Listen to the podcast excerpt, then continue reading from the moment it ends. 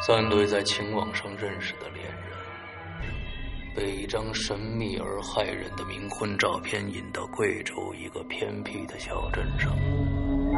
每次活着回来的只有一个人，失踪的人渺无踪影，回来的人似傻若狂。可那个小镇却仿佛从未曾存在过一样。一四二八五七的邮编中，到底有何玄机呢？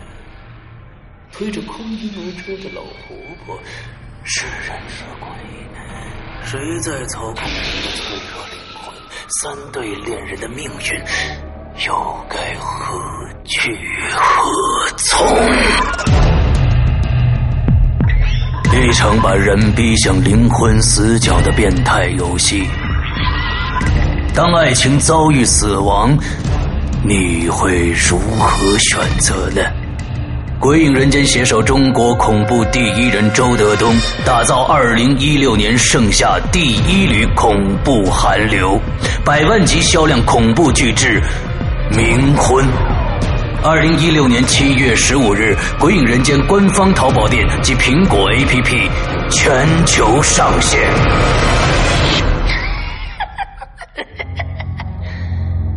小心你的爱人吧，为什么呀？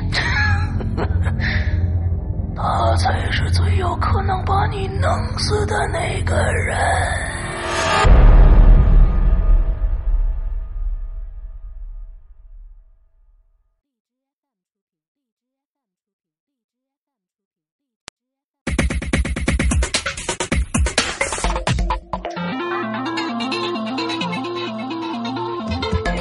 好，欢迎收听影留言，我是石阳。各位听众，大家好，我是，呃，我必须要说全名了，我是龙鳞。现在很多很多人都说，哎，那应该就叫大玲玲吧？嗯，就是这样，所以我要说全名。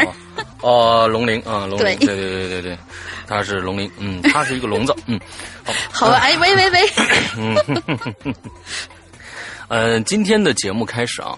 呃，我我请求大家啊，请求大家啊，仔细听我下面的内容啊，因为这是一个我嗯挺重要的一个事儿啊，挺重要的一个事儿，想跟大家说一下。嗯，呃，这是关于我们一个鬼友的，他的名字呢就是网名叫杨少啊，他是现在在杭州，呃，在做工业的设计师啊。嗯。呃，在八月六号晚上啊，嗯，他接到老家的电话说他。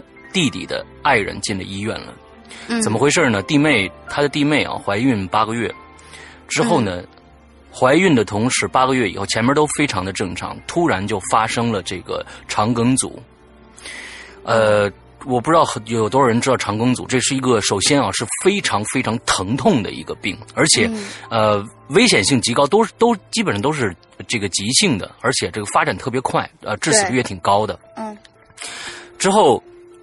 因为有孩子，他也做不了什么 CT 啊，什么这些东西，只能啊，他是一个村子里边啊，就是呃，是一个他不是一个大城市的家里人啊，不是大城市的。完了之后呢，没办法，只能去了。他是河北的，完了之后只能去了省城，比如就是这个这个石家庄大医院，发现才确诊下来是肠梗阻，需要做手术。但做手术怎么做呢？是需要把这八个月的孩子拿出来啊？对。把八八个月的孩子拿出来进行肠梗阻的手术。嗯。呃，八月八号，呃，这是六号发生的。八月八号做了这个手术，三科医生，这个这个应该是可能就是肠科的啊，之后还有这个妇产科的，应该还有内科的，嗯，或者是外科的三科的医生一起做了一台手术，应该历时好像好像十几个小时这样的一台手术。嗯。之后八个月的孩子拿出来了，送进了保温箱。大人手术完成了，但是大人送进了这个重症监护室，现在还不好说手术是否成功，因为随时可能会有其他的并发症，因为他这个情况太特殊了。嗯，之后八月八号，呃，八月九号，账单就来了。嗯，呃，仅仅是这个就这一个手术啊，前期的手术费用就已经到了十万块钱。嗯。呃，杨少的老家呢是在河北省这个正定市啊，正定呃正定县应该是县。嗯完之后，这个老家根本就嗯医院根本就不敢接这样患者，就没没见过这样子的。所以呢，这在石家庄做这十几十几万的这个这么一个手术费，这对于一个农村农村的家庭来说非常巨大，而且嗯呃，他的弟弟和妹妹是刚刚在去年结婚结完婚的，家里的积蓄已经用去大半了。嗯呃，那这手术做完了，接下来就是重症监护室，呃，还有每天的药，可能每天的费用要到两万多。就医生说你接下来可能，而且还会有第二次手术，因为你的并发症可能会随时发生，呃，可能还要再做第二次肠道的手术。保守估计，这个费用要到十五万左右，就说接下来还要用到十五万左右。这下子，呃，杨少就就晕头了。这个我觉得放到谁身上都是啊、都都都非常非常头疼的一件事情。对，那他在杭州啊、工作了两年，有两万多的积蓄，之后东拼西凑，凑到了三万多，把这三万多寄回了家里边。家里那边弟弟、爸爸又去借，总共借到了啊、目前来说他们最总共借到了九万元。嗯之后，孩子真的急了，杨少真的急了，他不知道该怎么办了，他就想到了我们我们鬼影人间的另外一个就是这个这个这个，呃，相当于呃街道办的一个大姐啊，叫英子，嗯对，啊，英子非常的热心，也、经常的参加一些公益的活动。呃，杨子呃有什么呀？呃，杨少想让英子帮忙在他的群里边转发一下。就是说，他的人脉更广一些，看看能不能他写了一个帖子，就是求助帖，看看能不能募捐一些钱。他们现在已经顶不住了，完全顶不住了。那，呃，英子，呃，就来找我说，咱们鬼影人间能不能做一次这样的一个募捐？可能大家都知道，鬼影现在做了四年，每一年都有一个啊、这个慈善的活动。对，我们第一年，我们第一年捐助的是这个雅安的这个地震。嗯第二年啊、当时捐了雅安地震，我们当时捐了三千多块钱一共。第二年我们是这个小婴儿之家，呃，北京的一个小婴儿之家对，全部是这种先天性疾病的这些孩子的救治的一个中心。那么当时我们捐了两万两千块钱。到了第三年，其实就是我们自己人了。我们的现在的呃很多可能新鬼友都不知道，我们的晴雨他是再障血液病，再障血液病之后，我们当时捐了五万多。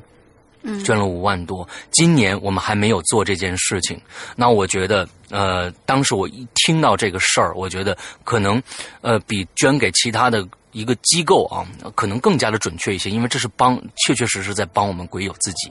是的帮，我们鬼友自己。所以说，在上周二的时候，在上周二的时候，鬼影人间在没有预先通知大家的情况下，已经开始这个募捐活动了。对，呃，之后呢，这个募捐活动跟以前是一模一样的。我们，呃。鬼影的募捐跟其他的募捐可能不太一样，就是，呃，我们是有偿的，嗯每次都我都会拿出我们鬼影人间的节目来送给大家。你你购买你是能得到节目的，你是能得到节目的。嗯呃，并不是说你就捐钱进来完了之后什么都得不到，就是一个一个真正的一个一个捐款的形式。我想让大家呃。可能能让更多的人能参与到进来，有有一些人可能我想听节目为目的，有些人我想捐款为目的，我想能能把更多的钱能能能能融进来，所以这一次也是一样的。本次的捐款的这个，我回馈给大家的，在淘宝上这个商品，我回馈给大家的是《鬼影在人间》。二零一二年我们开播，一直到去年二零一五年，这三年里边三十八期全部的高清节目，嗯这个高清节目送给大家，那这这这个这作为商品卖给大家，那个售价是三十元，三十元。我们这次捐款持续一个月，嗯之后在一个月以后，我们这些钱跟以前一样，所有的这些所得全部用于杨少家庭的这个救治上。其实这件事情可能到这儿就算完了。嗯我想今天在这儿，我跟大家说一下，大家可能就去，呃，可能有些人就去捐款了，我们的爱心人士。但是这件事情一波三折，一波三折，呃，这里边其实有些地方还挺搞笑的啊、我可能在这上面说说说说搞笑这两个字可能不太恰当，但是真的是很有意思。怎么回事呢？嗯，呃，在星期上个星期四的时候，传来了好消息，嗯杨少的弟妹已经出了 ICU 了，已经不在重症重病这个这个重症监护室了。嗯也就是说，已经脱离了危险期，转到了普通病房。但是呢，要留院观察一个月。嗯，孩子目前来说是没有危险的。哎，这个我觉得好消息。是非常非常好的一个消息。同时，周四那一天，周四那一天，杨少跟我说：“石阳哥，现在我们家借的钱，加上啊、最近呃这个鬼影捐的钱，当上个星期已经开始捐了，但是我可以我我会跟大家汇报这个数额。嗯上一个捐钱，其实呃我们现在。这个欠的欠的钱，就是跟别人借的，我们的外债，呃，已经得到了一些缓解，只是缓解，可能还有差不多九万元的这样的一个外债。但是，我觉得不要在引流言里给大家带来困扰了。这十万元，我们等弟妹好了以后，我们家人自己来还。他跟我说的是这样的一个话，他跟我说的是这样的一个话。呃，我当时我觉得这孩子真的很实诚，有些可能就是趁着这个这个机会，可能毕竟九万块钱呢，对于一个刚工作两年的孩子，对于一个家庭农村家庭的人来说，这真的是一个非常非常巨额的一个一个一个一个财产，对一个一个一一笔钱。嗯那对，我我们且不说这差不多十万元的这样一个负债，我们想一想，八个月剖腹产出来的孩子，元气大伤的这个这个弟弟妹，我觉得这对于一个家庭来说是异常沉重的。对，那现在这这手术成功了，人保住了，可接下来呢？这对于这个家庭来说，可能未来的生活可能是困难重重的。对，所以，所以当时上上周四的时候，我我我是觉得这次可能我、呃、虽然杨少是说不要再捐了，但是其实我觉得还是要把有有有必要把这个捐款进行下去的。那我觉得这次不单单是一个生命的救治，更是一个希望的给予。对，就是说，给一个家庭一个希望，给予一个母亲一个希望，更是给这个没睁开眼睛看这个世界的孩子希望。我当时想的是这个样子。我觉得这个这个捐款还是要进行下去的。虽然我觉得可能对于大家来说，哦，嗯，人没事了，那我觉得，呃，那可能就不需要再捐了。那这个我觉得因人而异啊，各我我尊重大家的想法。但是呢，我当时上个星期四，我想的是，我周一的这期引流言还是要跟大家说。那么这个这个呃时长还是不变，一个月，这个商品还放在鬼影人间那那个那个那个上面。大家如果愿意去捐助呃这个杨少一家的话，还可以去购买。我当时想是这样子，但是星期五只是第二天。现在我们做节目的时候是是这个星期五的晚上十点钟，大大玲玲非常辛苦，刚刚下班。我们晚上啊、因为我星期六、星期天整个这两天的时间全部都被占满了，所以呢没有时间做引流言了，所以就周五晚上我们我们来做这一期节目。对，但是呢，我想跟杨少，因为我我想跟大家是就是完完全全透明的，呃，跟大家说所有的这个相关的事儿，所以我就跟他跟杨少说，我说，哎，杨少，你能不能把这几天没有通过淘宝。购买节目的这些直接通过网络，比如说淘宝或者微信支付打到你那儿的钱，给我一个账本儿就是你那儿记的账，现在是有多少钱了？他给了我一个账，嗯呃，通过这些没有通过淘宝的这个这个这个途径，直接汇款给杨少的，我们捐到了四千八百六十六块钱。嗯之后，我们通过淘宝捐到的钱是四千六百五十块钱，一共是九千六百一十六块钱。嗯之后，我问了杨少一个问题，我问了我问了他一个问题，我说接下来你们的在外面的债务到底有多少？我需要一个准确的数字。他说，在外外债是九万块钱。他说，但是石阳哥，呃，这跟以前最开始医生说的十五万，呃，到不了那么多了。我们家可以负担的，因为现在因为现在每天在普通病房的这个医药费是每天四千元，比原来的两万块钱少很多很多了。那呃，我们呃接下来一个月也就花不到两万块钱。当时我就觉得不对劲了。一天四千块钱，一个月怎么会花不到两万块钱呢？我说杨少，你怎么算的账？他居然用他非常漂亮的字给我乘过来一个公式：四千乘以三十等于一万两千块钱。我说杨少，你少了个零。是十二万，他当时就一下子懵掉了。他觉得有现在这九万块钱借的款，可能已经不到九万块钱了，几万块钱，他完完全全可以撑过去，之后靠自己，靠全家的努力把这钱还了。但是他自己算错了，他说他们家都没反应上来，可能全都懵了。最近。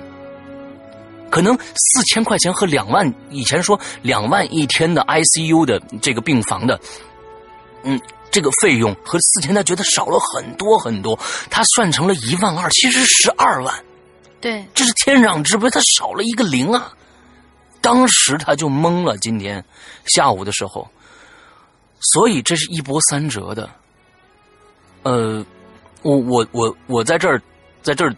这个今年呢，今年本身呢，我一直在想找一个捐助的对象，还我本身今年想还是去捐给小婴儿之家，因为这个私立，呃，这个这个救助的体系非常非常的完善，也比较可靠。对，我们已经捐过一年了。那年我们救治了一个儿童，给他，呃，我记得是做了一个一个，他可能是八个月还是呃一岁的一个孩子，做了一个换肾的手术。我们本想今年。给还捐给小婴儿之家，但是这个活动还没有还没有做。我正好杨少发生了这样的事情，我在这儿呃代表归隐人间全体工作人员，呃希望大家能够伸出援手。这对于一个家庭来说，真的是一个非常可怕的一个一个灾难来的。对，嗯，希望大家能够伸出援手，能够帮啊杨少一家。我们。今天和明天会陆续发出关于杨少的，呃，他们家现在状况和整个来龙去脉的一些图片、证据，我我会给到大家所有，比如说杨少的身份证啊，他妹妹、他他呃弟弟，还有他们的结婚证，还有他们家里保我我在这保证这个这个事情是完完全全真实的。我们也会在各种平台发布这些信息，让够大家呃可以放放心心的去。去去捐款，因为我们已经做了三年了。我感谢呃所有鬼友对鬼影人间的信任。呃，去年我们我们为晴雨，我我都没有想到捐到了五万块钱。今年我我希望大家都来帮帮这个啊这一家人，他们真的我觉得这是他们对对于他们家来说是一个非常非常大的一个灾难。那我我觉得我们现在呃可能省出呃一点点钱，嗯，可能。看一场电影的钱或者怎样，就能帮到他。对，呃，呃，在这儿，石阳和龙鳞，呃，先感谢大家，感谢大家，好吧？嗯，好，那个前面呢，我就说这么多了啊，大概也就是这点事儿。完了之后呢，大家。呃，如果想了解更详细的一些东西的话，可以去看我们的呃新浪微博。我们会这几天呃，还有包括我们的这个公众平台，呃，我们都会把这些来龙去脉和一些呃证据的照片全部曝光出来给到大家。嗯，完了之后呢，呃，我们还会跟进这件事情。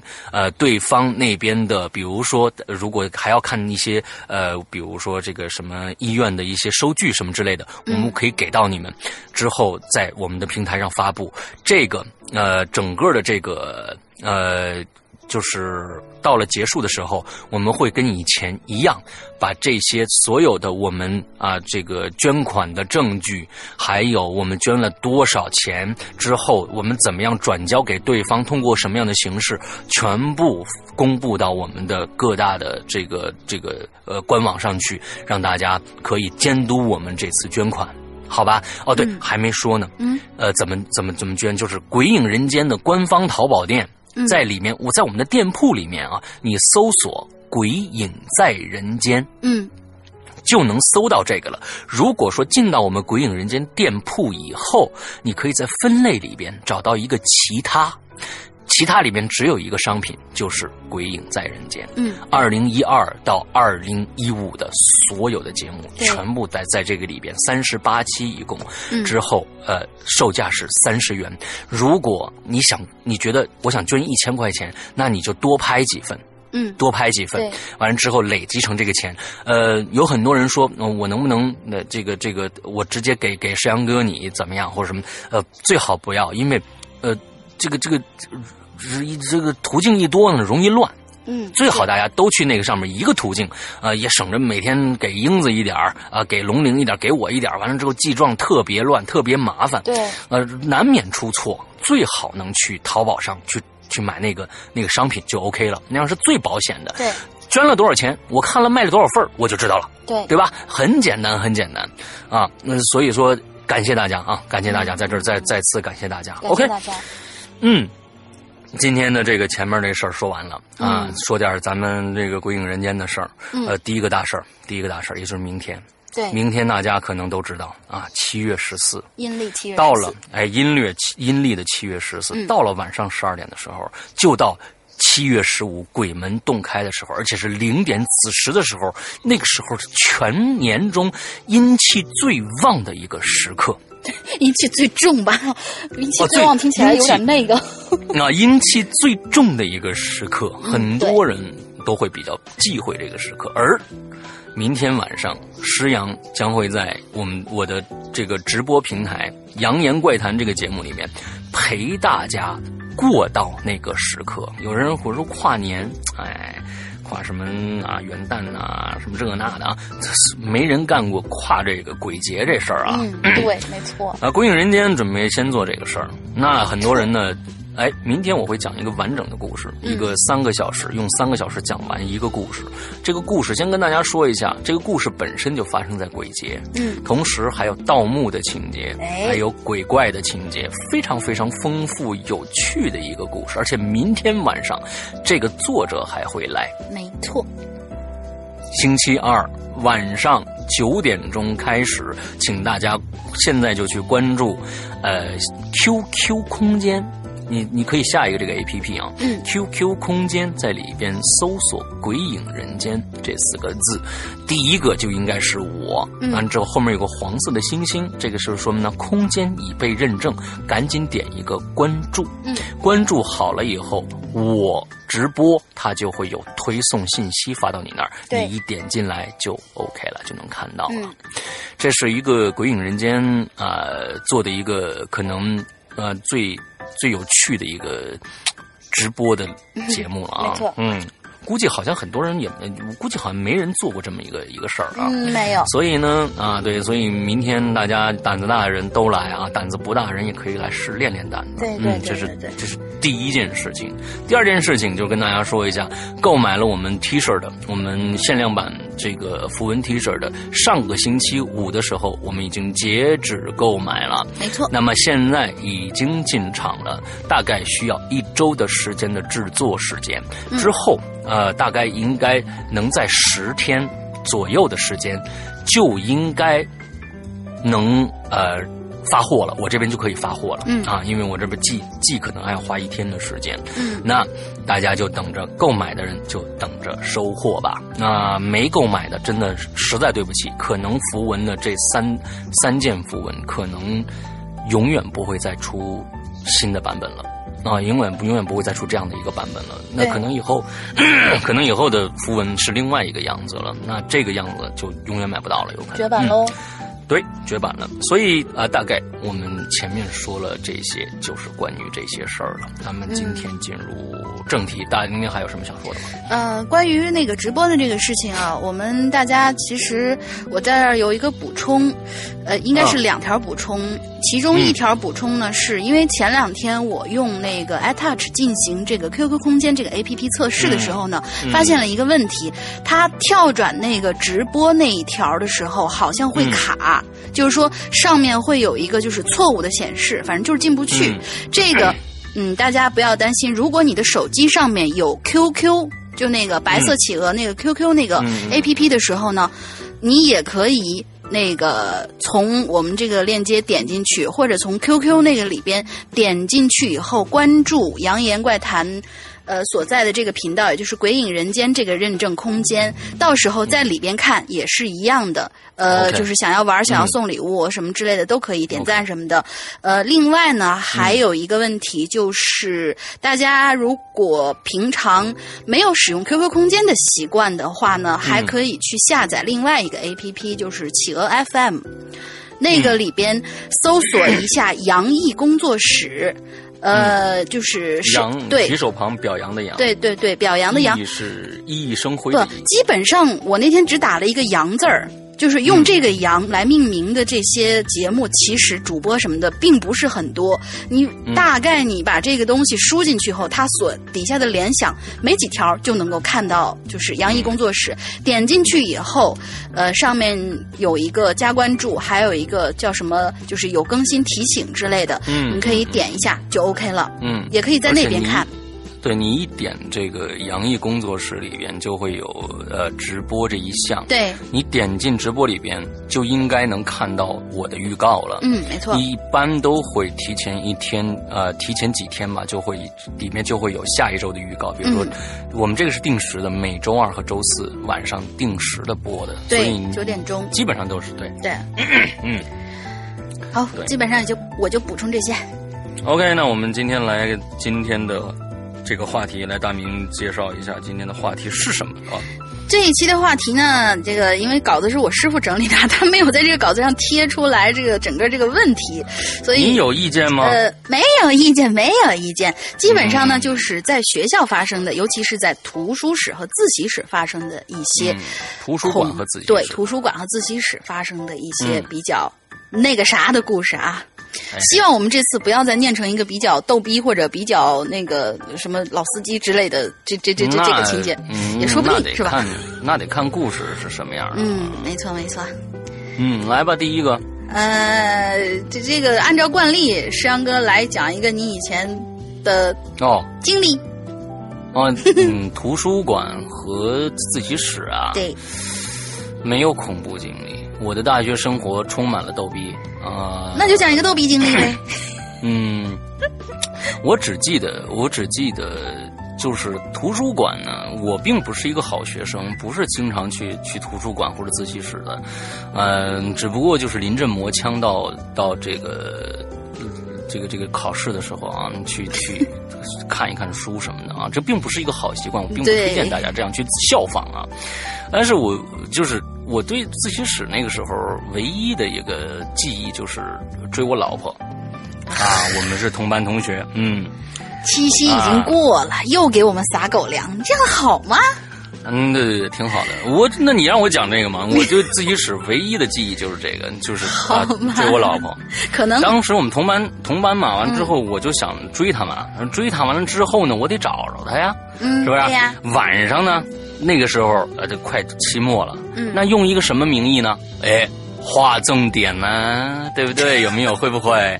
划重啊，他是全班数一数二的好学生。嗯啊，那划重点是很重要的，对不对？我们就是说，我们去啊，来啊，这个优等生啊，你要帮一下，然后互相帮助一下啦，对不对？有没有啊？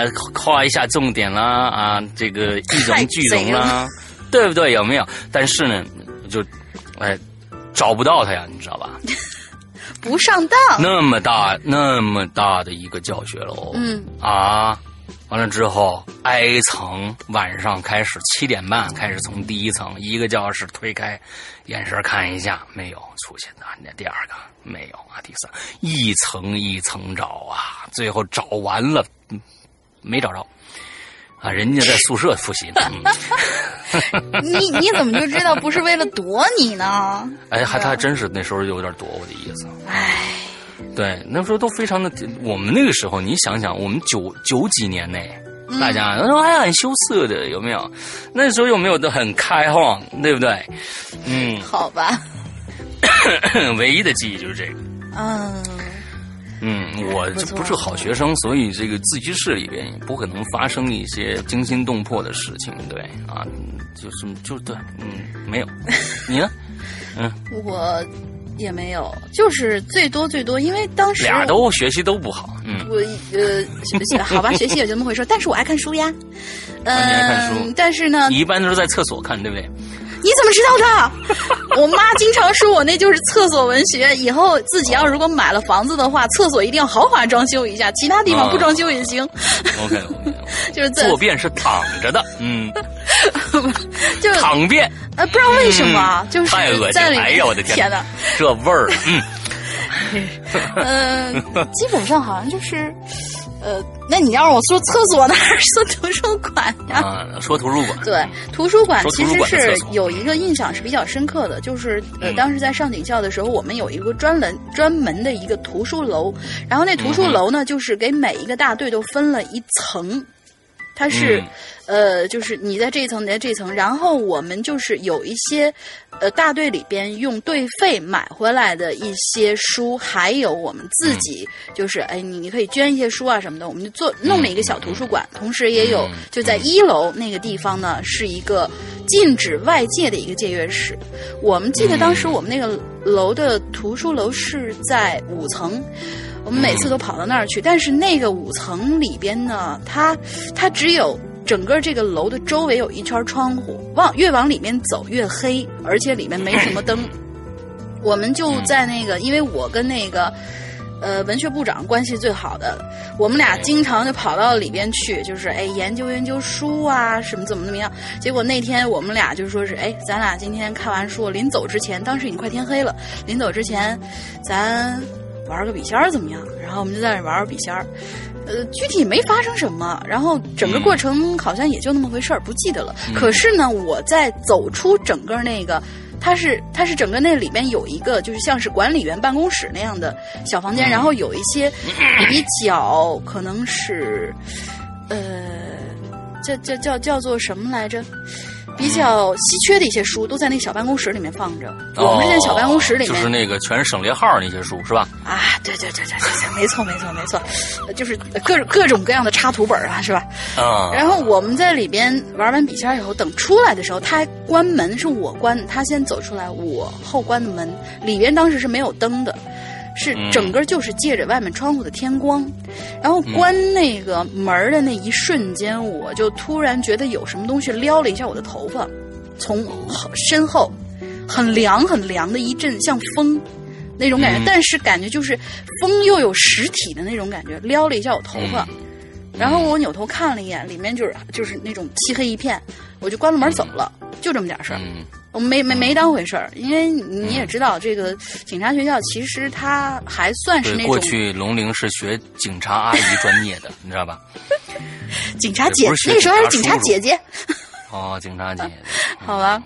对对对对，我们通通管这个就是，比如说一个一类职业，都是你看警察不管多年轻多老都叫警察叔叔，哎，这女的那是警察阿姨。嗯、完了之后呢，你不你这个这个楼道里边的这个这个扫厕所的，不管多大都是大妈啊，反正这这这对对对，也挺悲催的哈。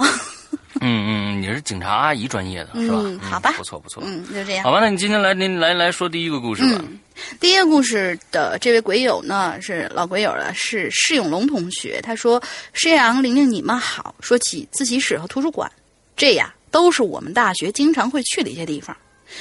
然而现在回想起来呢，我对这些地方印象最深的其实是那些占座一族。这不知道大家有没有这种经历啊？你跑遍校园里头所有的自习室，加上图书馆，能看见空空荡荡一片的桌椅，你他妈却不能坐呀！”因为上头摆着全都是占座的书啊、本儿啊、矿泉水瓶啊、包啊，还有什么一些乱七八糟东西。有时候呢，真是让人哭笑不得。但是我要提醒大家的是，占座可以，最好不要拿那些写着自己名字的书去占座。嗯，否则的话，也许你就会不小心被什么东西盯上哦。这我表妹呢，表妹的闺蜜，我们叫她小 A，是个内向而寡言的女孩。现在啊，早已经离开校园，走上了工作岗位了。有一天呢，她请我吃饭，就说起这件劲儿这件事儿。这小 A 呢，那时候刚上大一没几天，学习劲头那个十足啊，自然也属于占座一族，而且经常熬夜熬得特别的晚。就有一天傍晚吧，小 A 就跟平常一样去图书馆自习，正在挖空心思思考一道题，突然一个声音在他耳朵旁边响起来：“同学，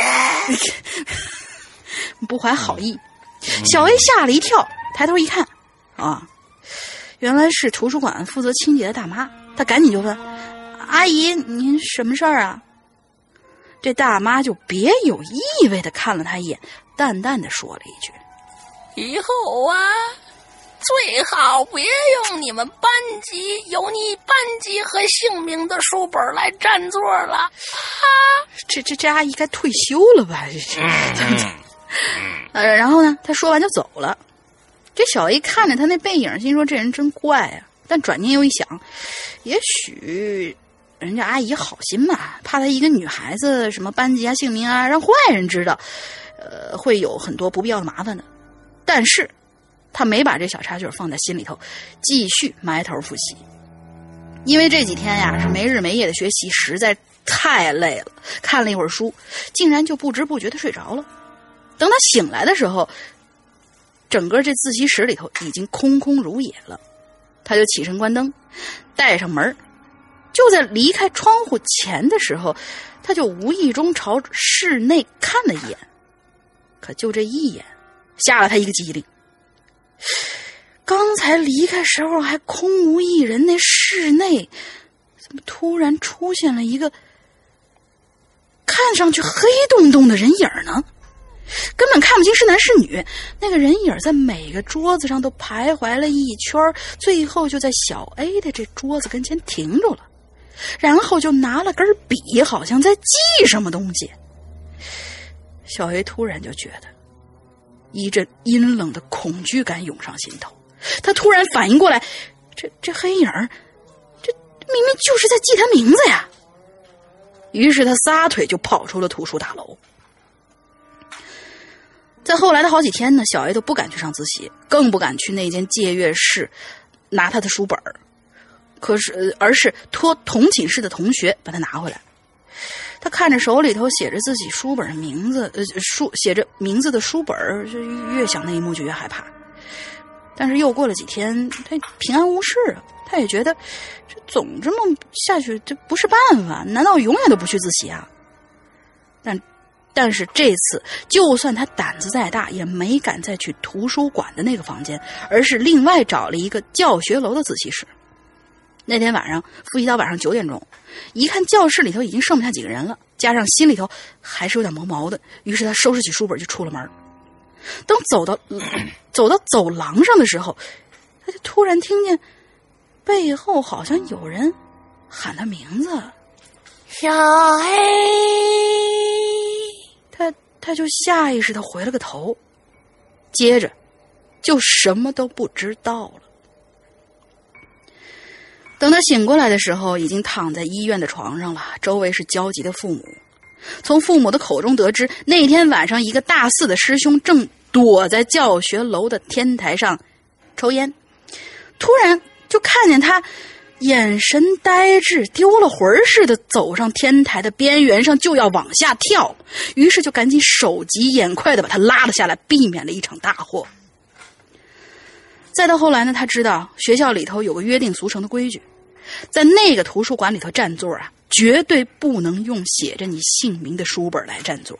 只是因为他的性格属于少言寡语类型，又不喜欢跟人交往，所以才根本不知道这件事儿。同学们。你们经常在自习室占座吗？三更半夜万籁俱寂的自习室里头，是不是也会有一双阴冷的眼睛盯着你们的书本，一个个的抄下你们的名字呢？以后啊，最好不要用写你班级和姓名的书本来占座了。不是师傅，你你你要不要喘口气儿？你这都快憋那个啥了。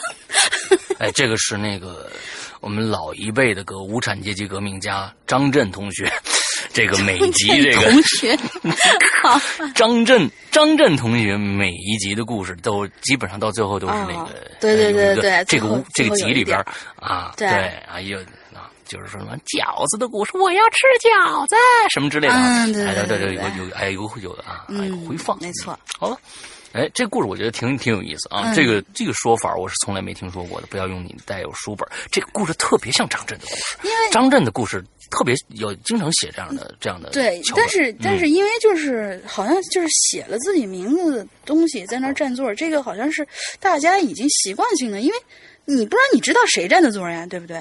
所以就肯定是没有没有自己的本儿什么的往上放。我都是用拖鞋占座。你你你没放放一口，放放一杯饮料什么的之类，旁边写个字条那种吗？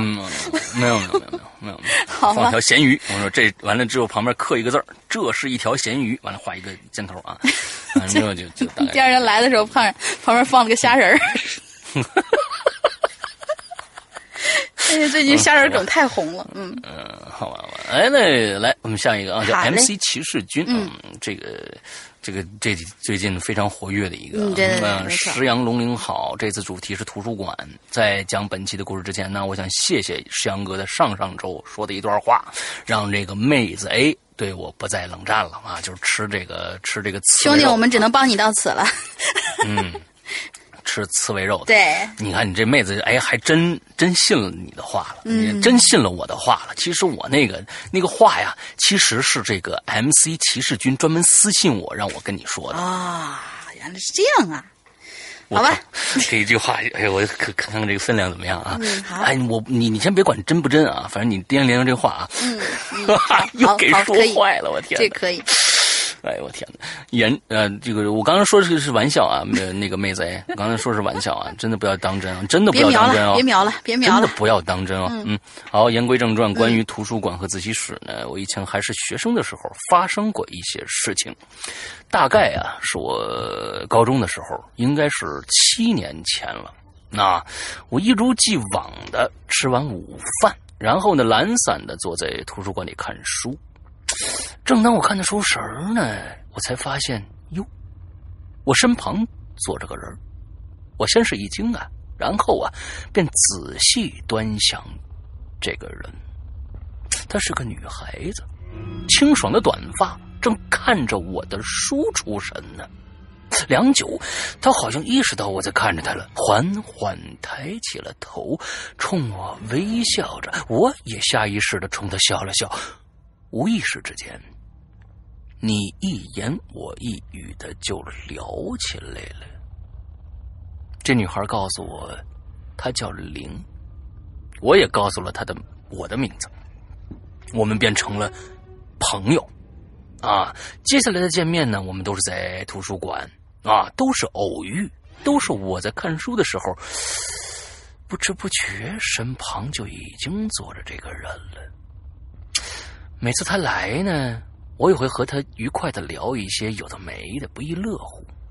我告诉他我很喜欢雪，可是我却从来没见过。他说他也是。偶然有一天，我因为某些原因经过女生宿舍，当我经过二零四的时候，我停下来，我仿佛看着这房子里有人正在磨着什么东西，我好。好奇心驱使我仔细看了看，那清新的短发，没错，就是灵。他正背对着我，手里鼓捣着什么，好像是在磨草药，一下一下的。过了一会儿，他好像感觉到了我的存在，停下来，猛地一回头。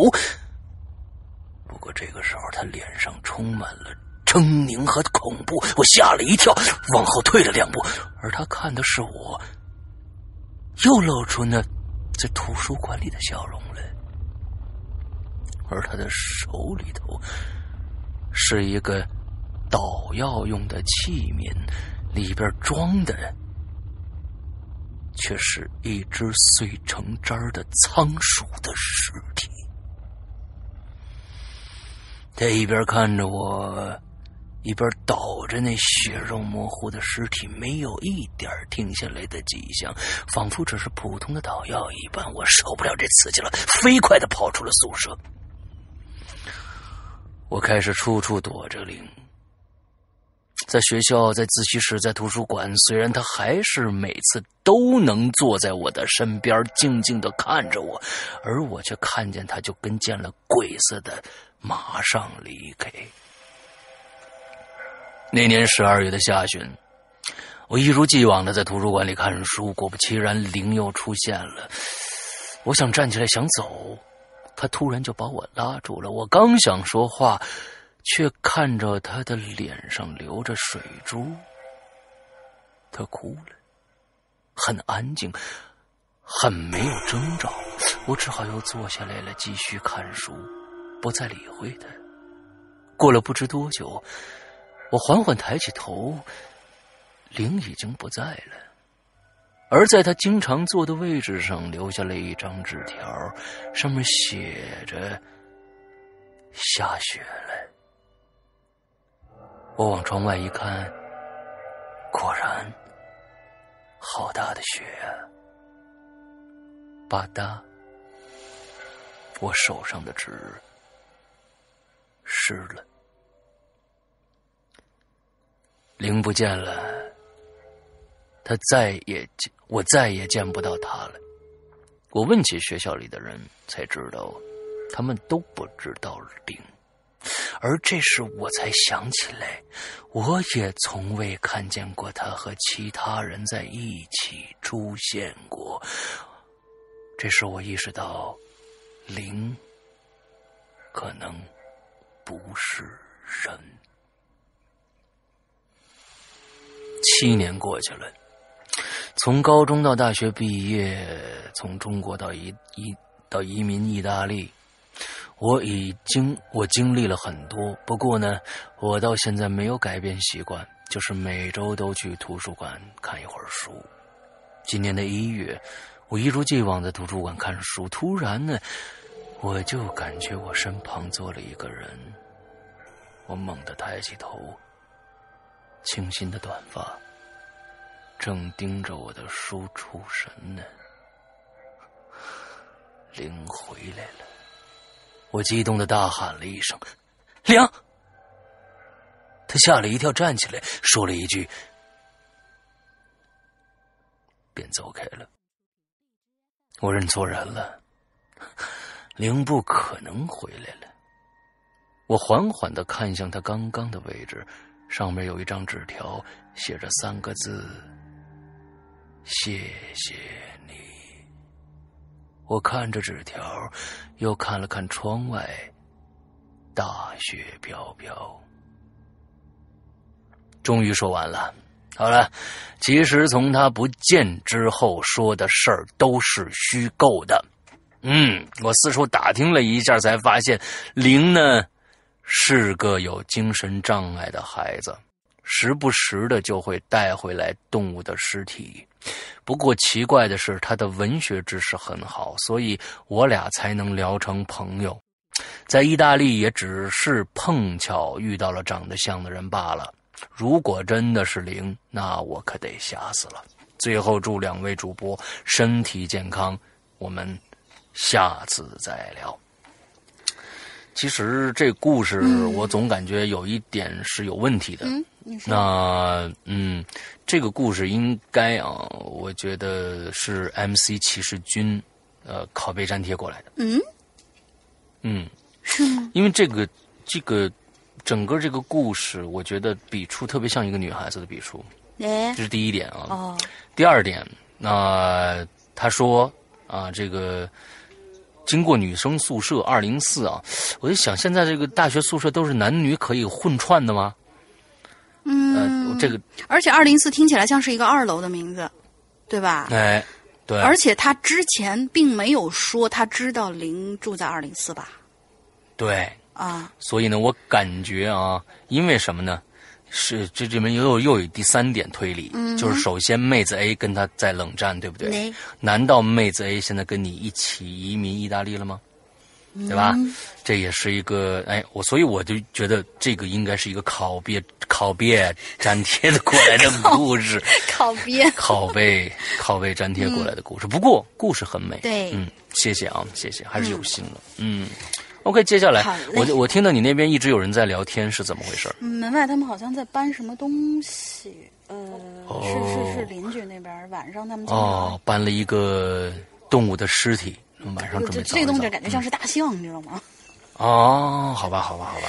OK，那我们接下来下一个，嗯，好嘞，下一位是最近很活跃的哥哥零八二六那位玩枪的兄弟的女朋友，哎，真不好意思。哎呀，我次数不多的灵异遭遇，还都挺符合这几次鬼影的话题的。上次的话题，我偶遇变态的心酸经历，竟然让石阳哥读的我自己都觉得不堪入耳啊！不过这次我的故事应该不会给石阳哥，不会给石阳哥扭曲事实的机会的。哼，对，没错，这次是这样感觉的，这次是我来读的。嗯嗯。言归正传啊，这个故事呢，发生在我马上就要升入大二的一暑假。我们寝室五个人，由于呢一些原因，在开学的前一周就聚在了一起。因为还没开学呢，我们这栋楼的女寝室里头是不供电的。哎，没错。嗯。所以呢，我们五个人晚上啊，就会找个没人的自习室，在那儿玩电脑、看小说、聊天什么的。那天呢，我跟小雨，呃，是一个朋友。小雨打 C F C F 什么东西？C S 吧。他打的是 C F。C F 啊，嗯，那还真不知道，是不是也是跟枪有关系的游戏呢？嗯，有道理哦。哎，女孩也玩枪，哎，行行行行行行了，嘟。哎，好好好好好好。另外三个人呢，在我们后排聊天可能觉得无聊吧。其中俩人就做起了一件让诗阳哥常说“作死啊”的事情，那就是玩笔仙儿。其实他们俩呀，根本就不信什么笔仙儿。碟仙儿啊，这些东西的，俩人就是随便拿张纸写上是啊、否啊什么两个字，然后就装模作样的抓着笔，因为想着就不会请来笔仙嘛，是吧？嘴里就说什么“笔仙儿，笔仙儿，快来吧”这种话，然后就假装笔仙儿真的被请来了，还调侃我说：“笔仙儿，笔仙儿，快来告诉我，子格是不是女生？啊，就是这个格格零格格，对对对，零八二六。”然后呢，那俩人还故意用笔在“否”字上头画了个圈然后后来他们也开玩笑的问一些乱七八糟的问题，但是不一会儿，他们这这帮后面的人突然就闹腾起来了。我回头一看，这俩人的笔在纸上快速的、胡乱的在那画。坐在他们中间的一直看热闹的那那那位同学叫凤子。两只手正拽着玩笔仙的诗萌和佳琪，三个人的脸色都不太好看。但是我当时正打 CF 打得起劲儿啊，玩枪玩得起劲儿，没错。加上之前那三个人的胡闹，就我跟小雨就没理会，觉得他们三个肯定是逗我们呢。小雨还开玩笑说：“看来这笔仙是上身了呀，快点问问你以后老公会不会彭于晏啊？”嗯。可是就在这个时候，诗萌已经怒了。用力的就把手一抽，笔就应声落桌了。凤子就很焦急的说：“你你怎么把手送回去了？那笔芯没送走，不太好吧？”但这个时候的施萌已经头也不回的就往自习室的门外走了。开始我跟小雨以为他是装的，可后来才发现，他他是真真生气了，然后就收拾东西，赶紧追随他回到宿舍。嗯，其实到现在我们都不知道施萌他们到底有没有请到笔仙儿，所以后来发生了两件事儿，我不知道是不是巧合啊，呃，还是或或者是跟跟玩笔仙真有什么关联？第一件事呢，就是他们玩笔仙的时候，第二天早上靠门的小雨跟我说，他晚上梦到了一个四五十岁的女的，站在他床边上直勾勾的看着他。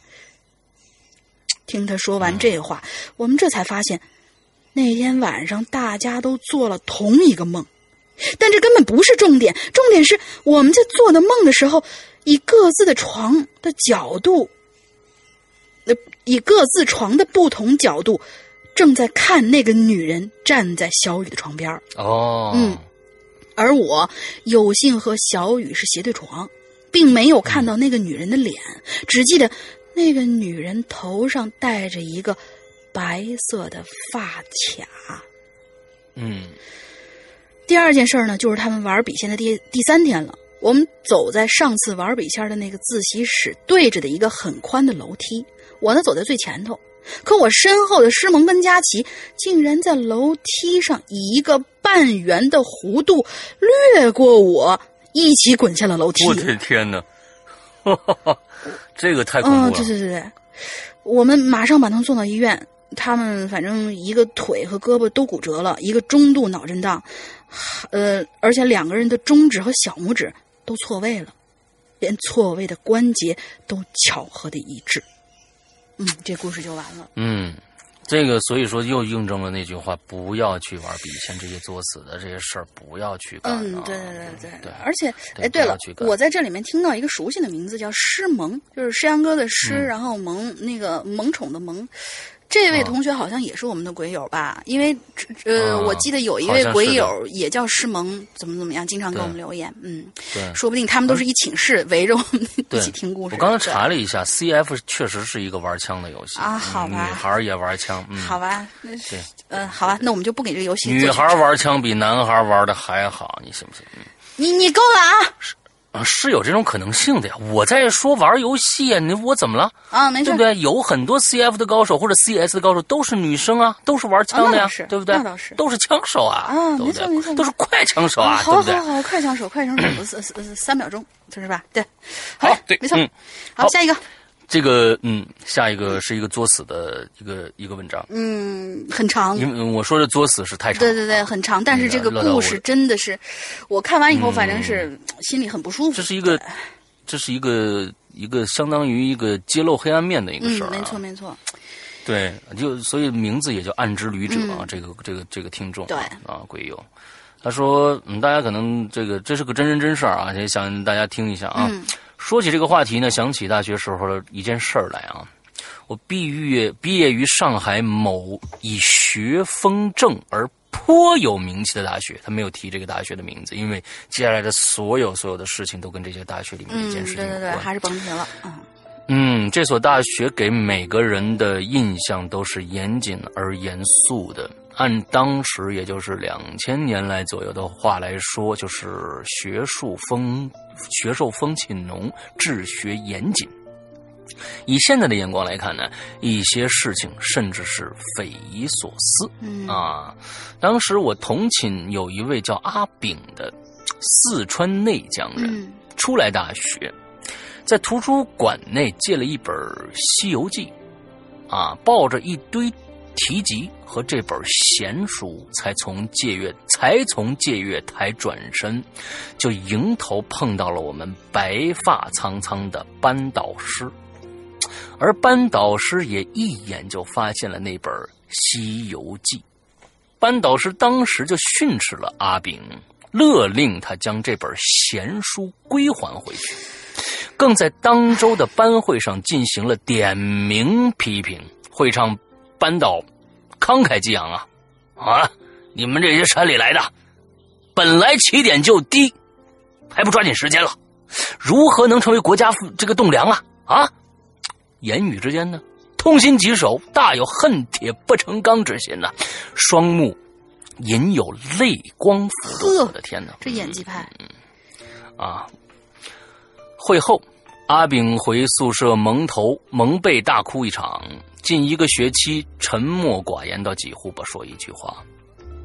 看到这句的话题呢，我在想，这十年来的时光里啊，我到过的图书馆也不下二十个。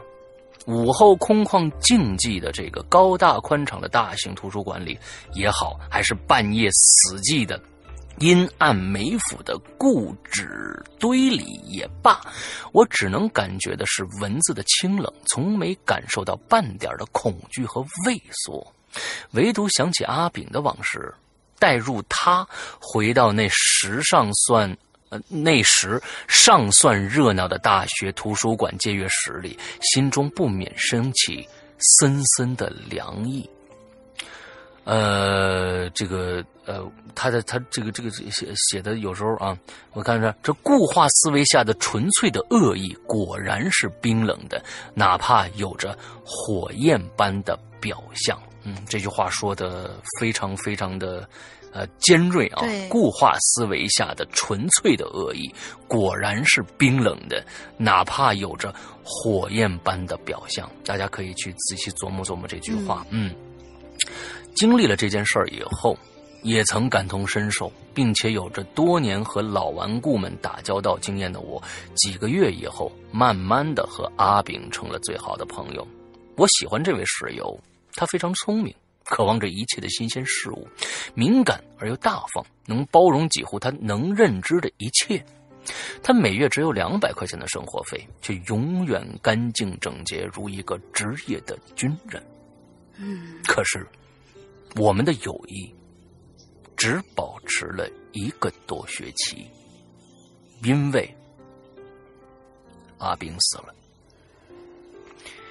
写下这段文字的此刻，脑海里全是他的影像。尽管我们相识才一年，他的死呢，就像在一团死水里扔进一块他老家山上的石头，溅起了高高的水花，但下一秒。立刻就归于平静了，沉入水里的石头也很快的被厚厚的淤泥掩盖，不留一丝的痕迹。阿炳死在自习室里，死在我和他大一下学期经常一起去晚自习的三教一零四。高达十多米的密密麻麻的竹林三面包围着这间阶梯教室的自习室，常年不见阳光的墙角早已是青苔斑斑，陈旧的设施、锈迹斑驳的吊椅和座椅，偶尔有风吹过，吊扇和座椅啊。吊椅，吊椅实在太恐怖了。对对对对，对对锈迹斑斑的吊扇和座椅，偶尔有风吹过来，就有吱呀声在室内回荡，就像垂死的人若有若无的呻吟一般。也许是太过阴森了，哪怕是在一座难求的备期配考期，愿意到这里头晚自习的人也是寥寥无几呀。不过，这是我和阿炳的根据地。因为这儿凉快清静。阿炳是因为学习压力太大，再加上生活压力大，精神呢神是精神长期处于抑郁状态而自杀的。校方是这么说的，哼哼，放屁，这是我想说的，但是没说出口，因为我是知道阿炳的死因的。大一下学期刚开学，班长拿学科单来征求我们的意见选课。那个时候呢，我们的选这个选课选的是老师，比如说高数会有三个老师，让我们以班级为单位来选择授课老师啊。按班长不知何处，我们应该是我们的班长不知道何处来的小道消息，说 H J Y。嗯，这个老师啊，这大家就是这这这这他老师的三个名字首字应该是 H J Y 老师的高数课通过率非常的高，也是最不喜欢点名的。自然而然，我们选择了这位 H J Y 老师的高数。而阿炳几个月的命运，也因为这次皆大欢喜的选课而确定下来了。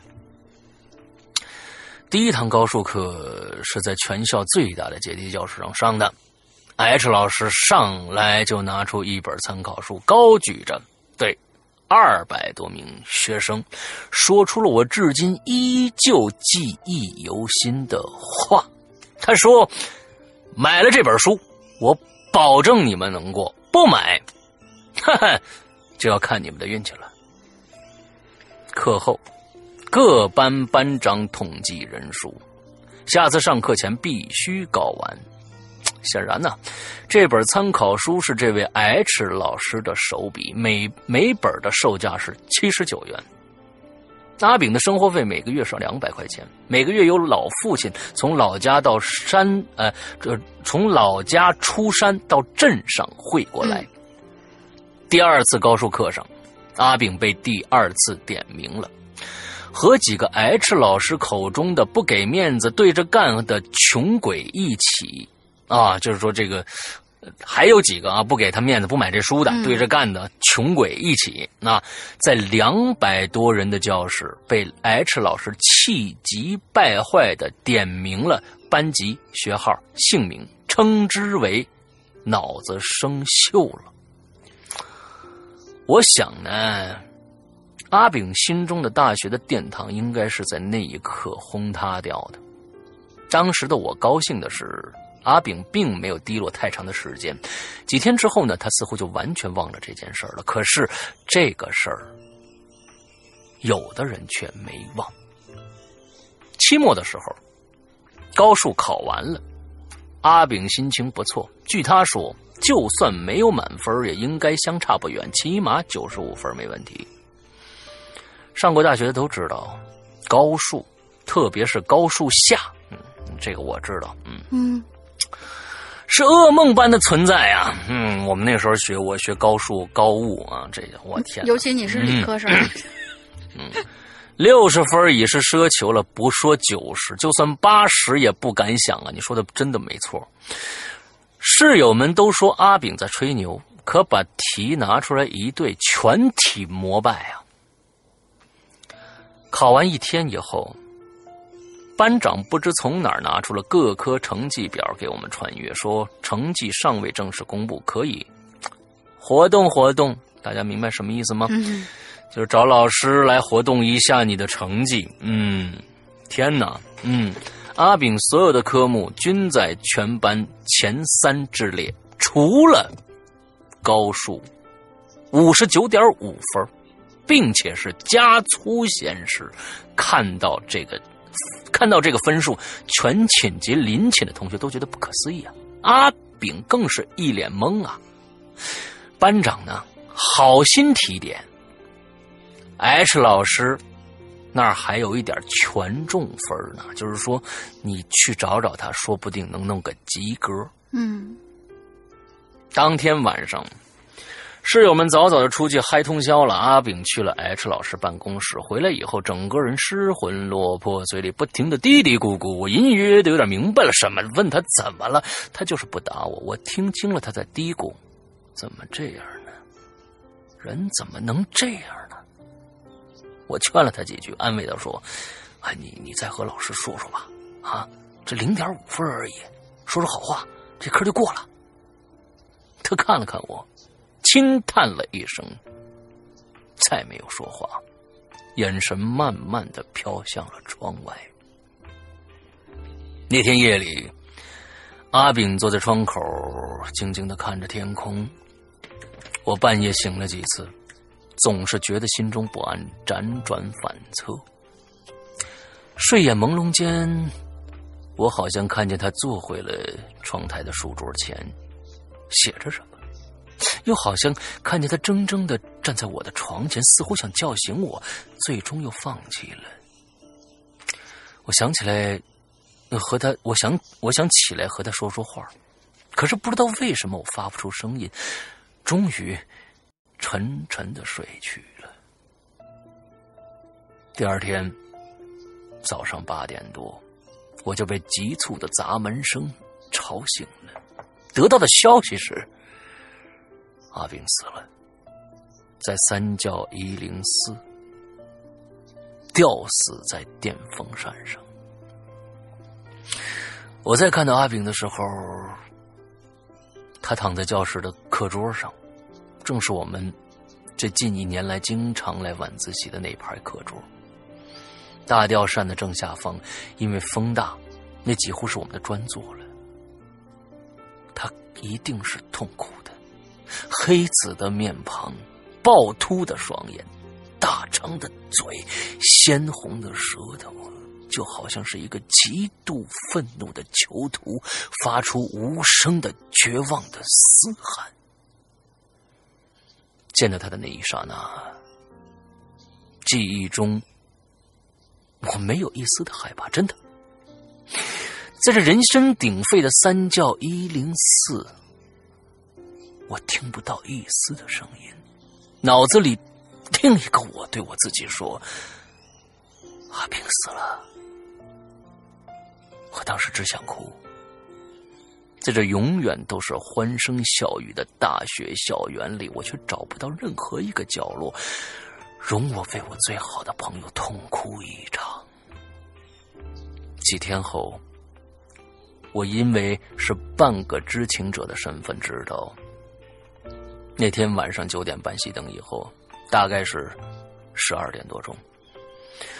三人一组巡夜的保安在巡逻至三角的时候，曾经听到一些疑似椅子坠地的声音。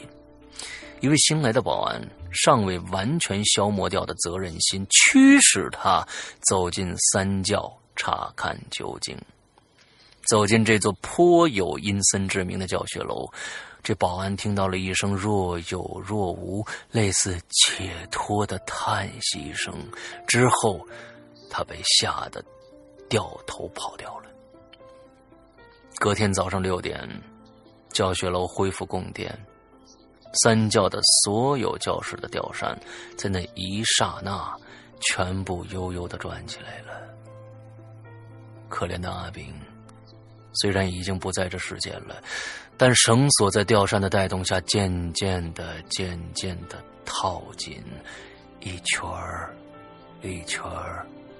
又一圈直到绳索卡死了，电扇不再转动，阿炳的颈颈椎骨全部都碎了。重力的作用下，他的脖子被拉得很长很长。七点左右，最早进入一零四的清洁工吓得尿了一地呀。三天后，学校出了一个公告。辟谣说，三教一零四没有学生上吊一事，只是一个电影拍摄要在三教取景而已。内部通知各院各系统一口径，不得传谣，违者严处。很快的，暑假到了，随着学生们的返家，风平了，浪静了，就跟什么都没发生过一样。阿炳的父亲要来，我是知道的。在他到的前一天，我无意间看到了书桌上的一本教材。这本教材是我和阿炳共用的。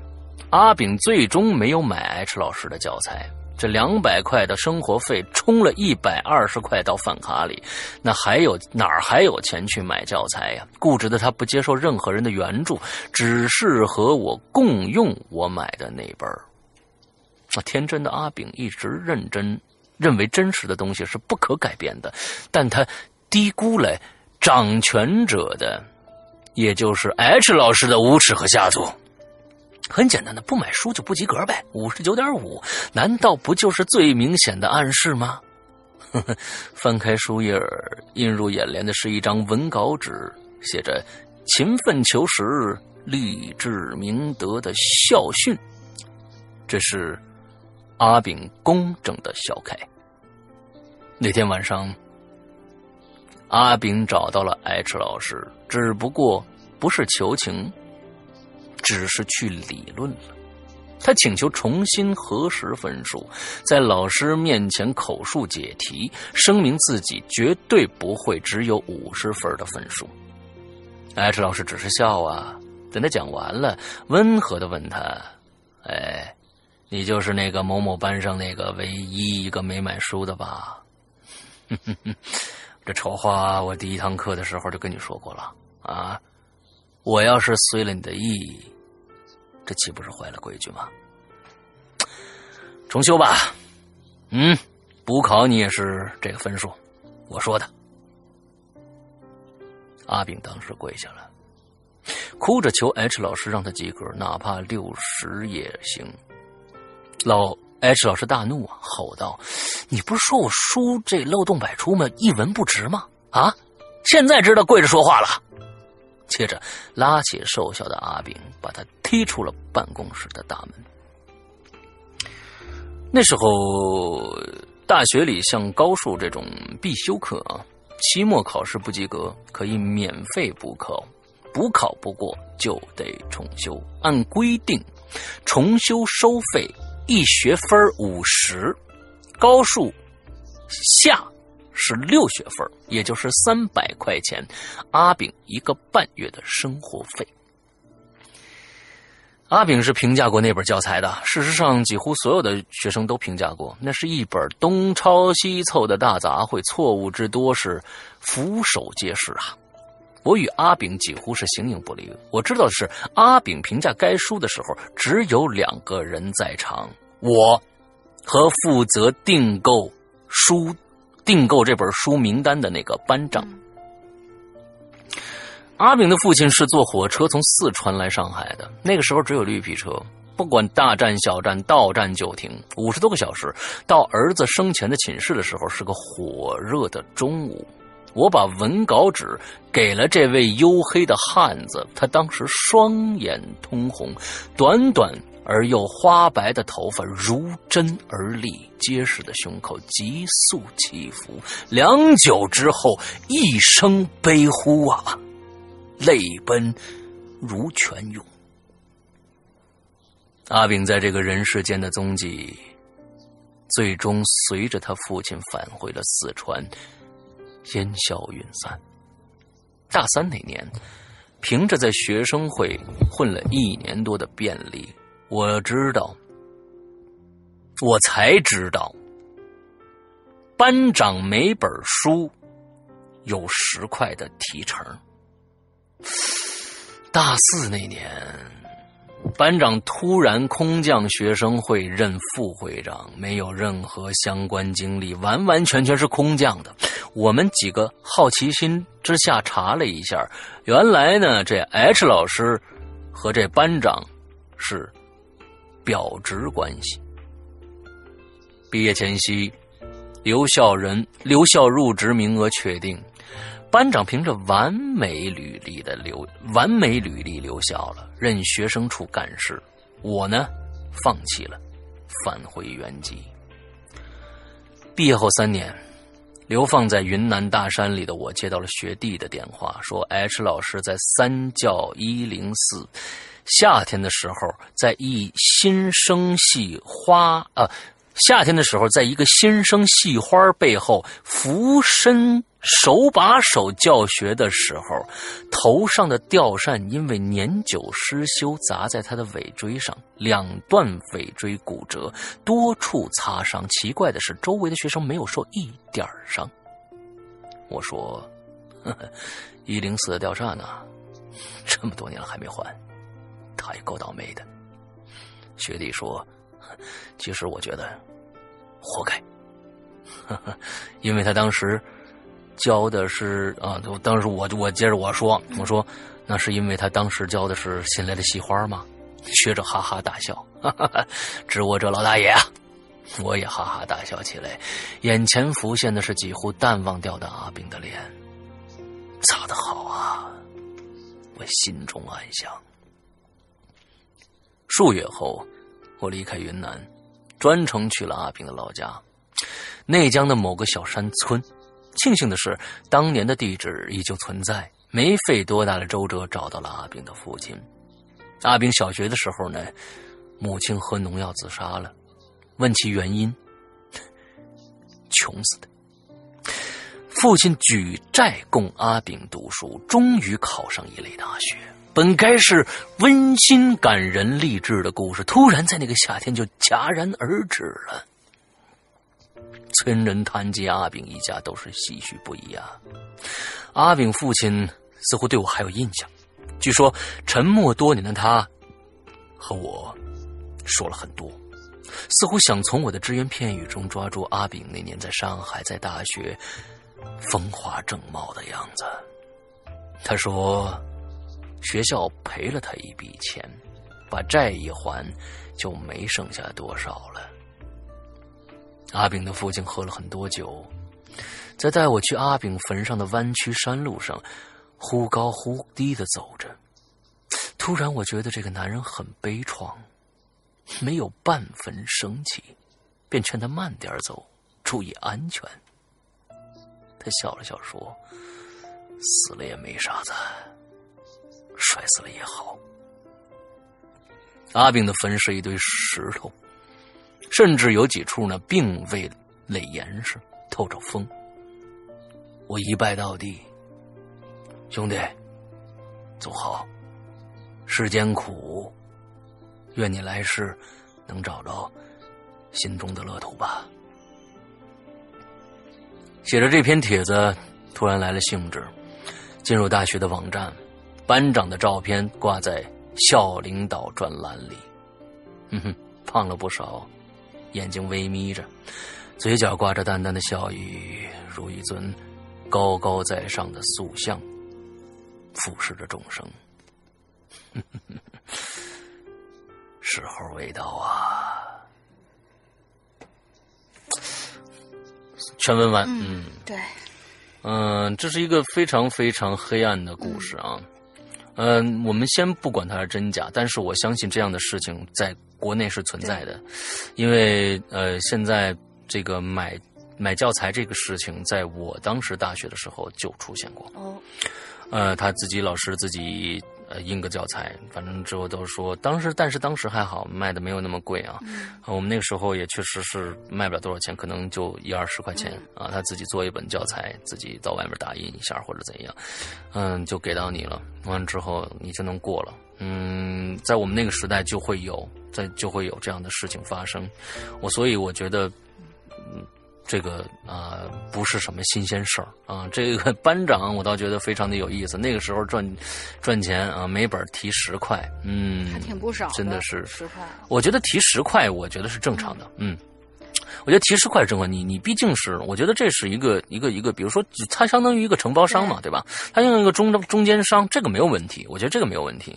嗯，在现在这个社会上，就是无利不起早啊。他提个十块钱，我觉得也没有没有什么问题。但是你不该说别人坏话，嗯，这是你嘴太碎了啊！我觉得这班班长，哎，反正一辈子也就这样吧，嗯，没什么大出息啊。这老师呢，嗯，得到报应了，嗯，所以大家真的。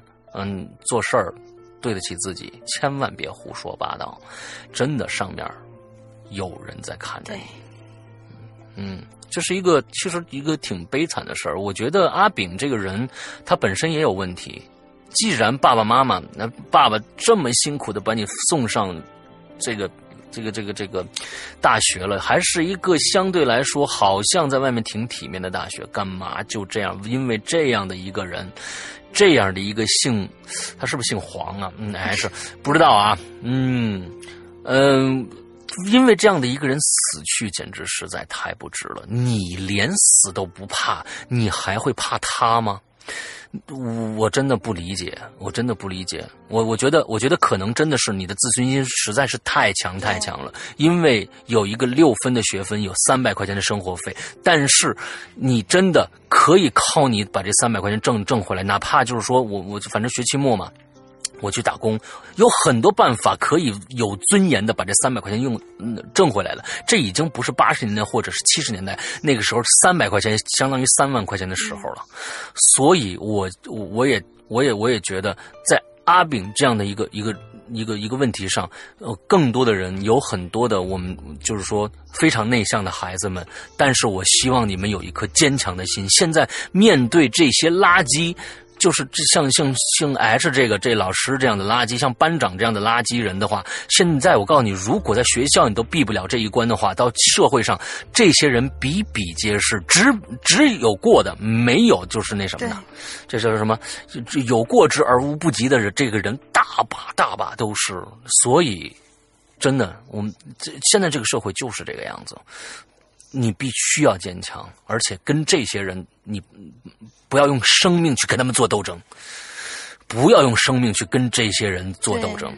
这些人只是在你的生活当中跟你只有一点点交集的那么一刹那经过的这样的人，千万不要去跟他们做这些，用生命去跟他们做斗争，这实在太不值了。这实在太不值了！我我我我我在读这个故事的时候，我能我能感受到写故事的这个我我们这个朋友啊，我们这个朋友叫呃暗暗之旅者对吧？暗之旅者，他心里的那个那个痛，他心里那个痛，真的是他非常非常的痛恨，嗯，觉得太不公平了。但是，我也能能感觉到，他觉得你死的不值，嗯，真的，为这样的混蛋死真的不值。我们今天我觉得这个话题真的挺挺沉重的。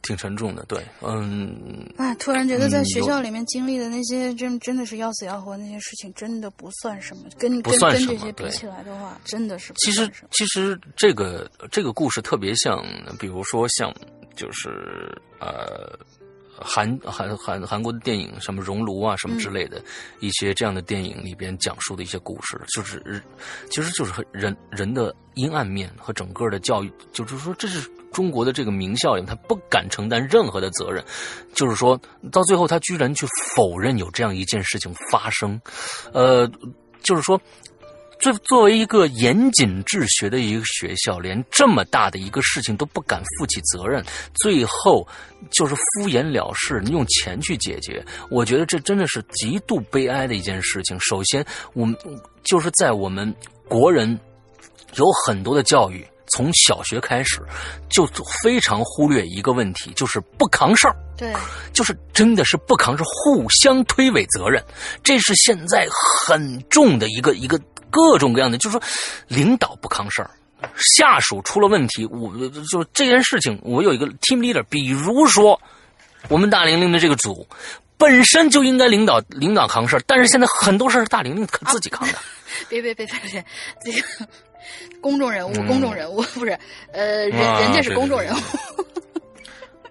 啊，我不说不说那个，我不说那个那个那那个人物，我不说那个人物，我只是说，就是说有一些事情，我们作为一个 team leader，比如说《鬼影人间》出事了，大玲玲犯错，惹了一个什么什么人，那肯定《鬼影人间》我是头，那我肯定是去处理这件事情的，不是说哎这这事跟我没关系啊，这事儿跟我没关系，我再跟大玲玲。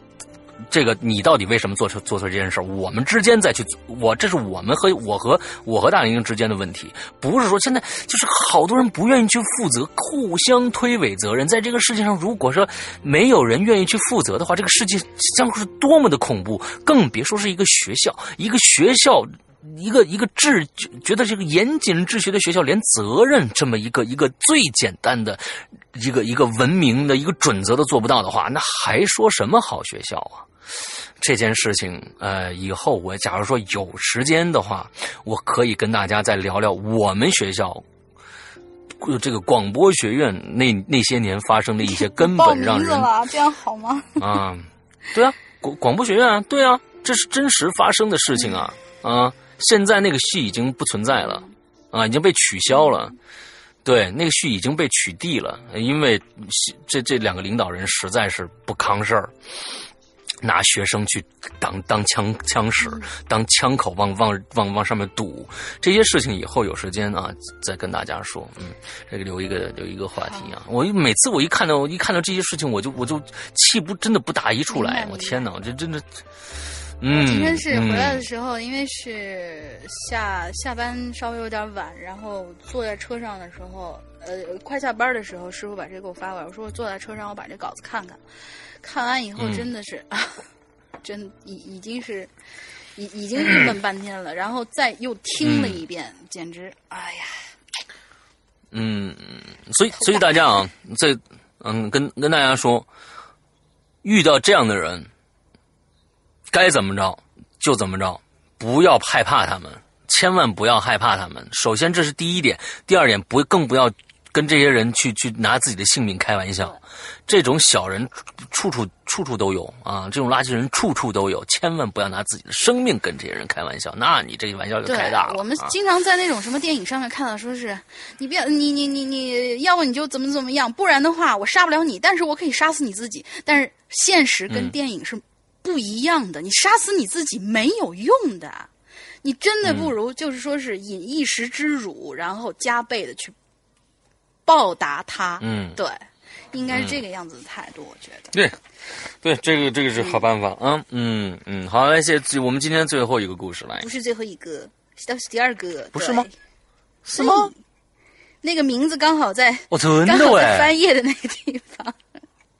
哦，这是我们这次最最最近，下一个是我们最近很红的呀，刘哥啊，是吧？这个刘，嗯，就是刘德华弟弟刘归华，嗯，他说前两次都被读到了，心里有点小激动，嘿嘿嘿。诗阳哥好，大不知道自己姓啥了，嗯，大玲玲好，爱你哟，晴雨，这事儿我得给你白吃白吃。虽然不怎么听每周一歌，但是还是爱你哟，大玲玲。哎，我我我觉得。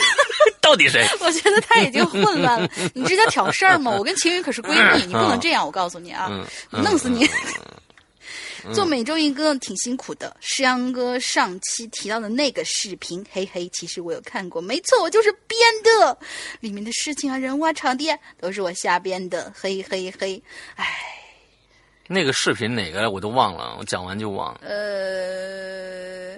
哪个视频来着？就就那个灯一一灭，就是能看到人；灯一亮，你就看不到那个人。那个那那个视频，据说是最近温子仁好像拍了一个类似这样的片子，我很期待呀。嗯，温子仁，对对对对对，他好像是监制，不是他导的。哦，我我一一直给他导的，我看了一个预告片，还挺爽的。嗯嗯，好，我们继续往下念他的稿子。他说前几次呢，因为我都是手机打的，这次是电脑打的哟。呃，改标点符号，真的是好烦呢。嗯。哎，我我我这一点我要夸你啊！你真的去改标点符号了，这说明你非常非常非常的认真。而且我们待会儿到最后的时候也会提及另外一个人，呃，这个人呃，到时候再说。到时候再说，嗯。跟你是正好是相反的，嗯，好。说到这个图书馆自习室的自习室里头这个恐怖故事啊，真的就不得不提我的两位朋友了。一个呢叫阿飞，一个叫阿敏，还都是名人哎。前者呢，呃，就是前者男，后者女。前者呢是图书馆见的朋友，后者呢是自习室的穿越。先来说说这阿飞的故事吧。故事是他认识我之前发生的。在遇到我之前呢，阿飞特别喜欢去图书馆，不管是学校里的还是学校外的。虽然他很喜欢去图书馆，但是呢，每次去的时候，他都会看到有个女生一直跟着他，不管是学校里头还是学校外头，那女的就那么一直跟着他。距离永远是不远不近的那种。这每次阿飞要想要上去问他，他为什么一直跟着我呀？他就会转身就跑。阿飞也在学校里头问过，但是所有人都回答他说没见过这么女生啊。阿飞也没怎么在意，他自以为可能是那女的低调暗恋我是是吧？呃，大家懂的。嗯。可是就在。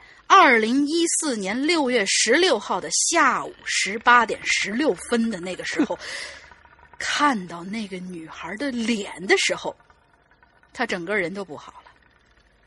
又会有零有整啊！二零一四年六月十六号十八点十六分，估计他是是是他写这稿子的 时间。嗯嗯 嗯，怎么回事呢？就在这个一四年六月十六号下午十八点十六分，这阿飞呀。照样来到他家附近的新华书店看书，一直都到了下午了，在书店里人居然还挺多的。这书店是分上下两层的，阿飞每次都是要上二楼的，找到要看的书，然后就走到角落里头，背靠着墙坐在那儿。当然这次也不例外，找好了书，找好了地儿，接着就很自然的看到那个尾随他的女生出现在了每次都会出现的地方。果不其然。他又出现了，但这次出现的方式有点不太一样。像以前吧，每次看到他的时候，那女的总是背对着他站在那里，手里抱着本书在那看。这次却是面对着他，蹲着，双手环抱住双腿，头埋在两腿之间，两边的长发一直垂到了地上，一点点的往。这女生那儿的书柜一角慢慢的挪，一直挪到最边上。大家可以自行脑补一下：一女的在书店里头蹲着，抱着腿，埋着头，一点点挪呀。这正常情况下，这种不寻常的举动，旁边的人肯定会投来异样的目光啊。可是，嗯，也不知道是不是旁边的人看书看太投入，还是怎么着，居然没有一个人看到那女的。这阿飞呢，这时候就觉得有点不对劲儿了。这女的这么不寻常的举动，居然没有引来旁人观看吗？就看到那女的挪到墙角了。阿飞也没怎么想，就走过去想问问那女的：“你你为什么一直跟着我呢？”来到了那个女生面前，拍了拍她肩膀，就问：“哎，你好啊，好巧，我又看上你了。”啊，不应该是这样的吧？是吧？那妹子没吱声。那我那我就重我我 我重说一下吧。那这个这个这个我就这个就跟跟哆啦 A 梦一样。不不，呃，你好啊，呃，好巧啊，我又看上你了。那妹子没吱声，还是抱着腿蹲在那儿，脑袋埋在两腿之间。看见这这女孩没搭理自个儿，他他也不觉得尴尬，反正就继续问吧。啊，美女，你哪个系的？哎，我在学校图书馆可是见过你啊。可这妹子还没理他，这阿飞心里头就有点不爽了，但是仍旧保持着微笑。美女，你这样就很没礼貌了。阿飞这话一说完。那妹子就动了动，头也一点点的就抬起来，然后就看到，经他说，就是经阿飞说，只有在二次元当中才能看到的一幕画面。阿飞说，那张脸没有五官，没有脸皮，看上去就像是航拍的宇宙一样。没错，我靠，那女的脸就是像宇宙一样。阿飞说他当时看到她的脸，感觉整个人都被吸进去了似的。但是阿飞可能当时不知道，接下来的事情是我告他的。为什么呢？因为当时我也在那个图书那个书店。不过为什么像我这种人也在书店呢？这不是有句话吗？就是要看身材去泳池，要看气质去书店嘛。没错，我是喜欢有气质的妹子，是吧？所以呢，就来到了这个书店。反正我我是听说啊，这书店妹子挺多的。我正抱以批判的眼光寻找我的书加引号呢，然后我就看见了阿飞。这时候旁边的很多人也在看着他，就看到他走到一个角落，对着地上一个人自言自语，说着说着。他就背靠着墙蹲到了地上，双手抱着腿，然后头埋在了双腿之间，然后就开始抽抽搭搭的哭了起来。我去，这这是一大老爷们儿来书店找安慰啊！我心里这么想着，但作为一个喜好管闲事儿的人，我还是打算走过去问问。这管闲事儿啊，其实不是什么好习惯，大家斟酌着去管啊！我就拍拍他的头。嘿诺儿，一大老爷们儿来书店哭，你丢不丢人呢？我还没说完呢，阿飞突然就打了个激灵，人一下就跳了起来。的，好吧，你真低级。不是这这个，就不是打了一激灵，吓一跳那感觉吗？的，嗯嗯嗯，就反正看看着我一脸错愕的看着他，他也是一脸惊魂未定。不是哥们儿，你你一惊一乍的，你吓我一跳。阿飞定了定神儿，开始环顾四周，在找着什么，然后就开始问我：“啊，你你刚才看着一女的没？什么女的？这这这周围就就你一个呀？是是什么？是是是应该是应该是我我这边说的，就是应该还是你的啊！这你看这个标点符号害死人，你知道吧？这是你你这遇到什么事儿了？说说来听听啊！呃，也许我能帮你看看来。”有有有什么不开心的，说说来让哥们儿开心一下。接着呢，阿飞就告诉了我上头发生的那件事儿，还互相介绍了一下。这我听完就问了：“阿飞，你在你们学校有没有进过什么不该进的什么楼啊、地下室啊啥的？”阿飞想都没想就说：“有啊，我和朋友晚上一起去过我们学校那天佑楼，可是……”嗯嗯，没发生什么事儿啊。这天佑楼啊，我知道，现在已经改成天佑医院了。哎，算了，这这这些都不重要。今儿我生日，碰见个撞邪的，每日一善吧。走，跟哥们儿 happy 去，把你这身上的晦气冲冲走。这阿飞还真听话。呃呃，不是，这阿飞说这还 好吧，反正就跟他走了。阿飞说呢，这真是还挺邪乎的。自从那天认识我之后，那女的。就再也没出现过了。本来阿飞应该是那天在学校里的图书馆看书的，但是说巧不巧，当天学校图书馆不知道为什么原因就给关了，不让进，所以才碰到了我。哎呀，第一个故事说完了，好嘞，休息会儿，过几天再写学校穿越的故事，看看能不能被读到哈。在这里呢，祝诗阳哥、大李玲长命百岁，变老妖精，祸害一千年，嘿嘿嘿，这样我们就可以一直听节目了哟。好吧，嗯，好好好吧，原来你这个第二个故事忽悠我们呢，还穿越呢，真是。嗯。呃，群我加进去了，谢谢哟。播这期的时候应该是星期一，第二天可就是阴历七月十四了哟。祝石阳哥直播顺利哈，嘿嘿嘿，好吧。好，那他知道我第二天估计他估计他下一期，估计他下一期又说 那上面那故事啊是我编的。好吧。好，我们今天最后一个故事啊，素莲凝月啊，诗阳哥。龙英姐，你们好！看到这期领留言的主题呢，感觉自己能说上话，就屁颠屁颠跑来了。希望呢能够被读到。说到自习室，其实第一个想起来的就是班主任贴在后门窗户上的那张脸吧。嗯，这让我想起了我爸。嗯，当然这次呢，我是。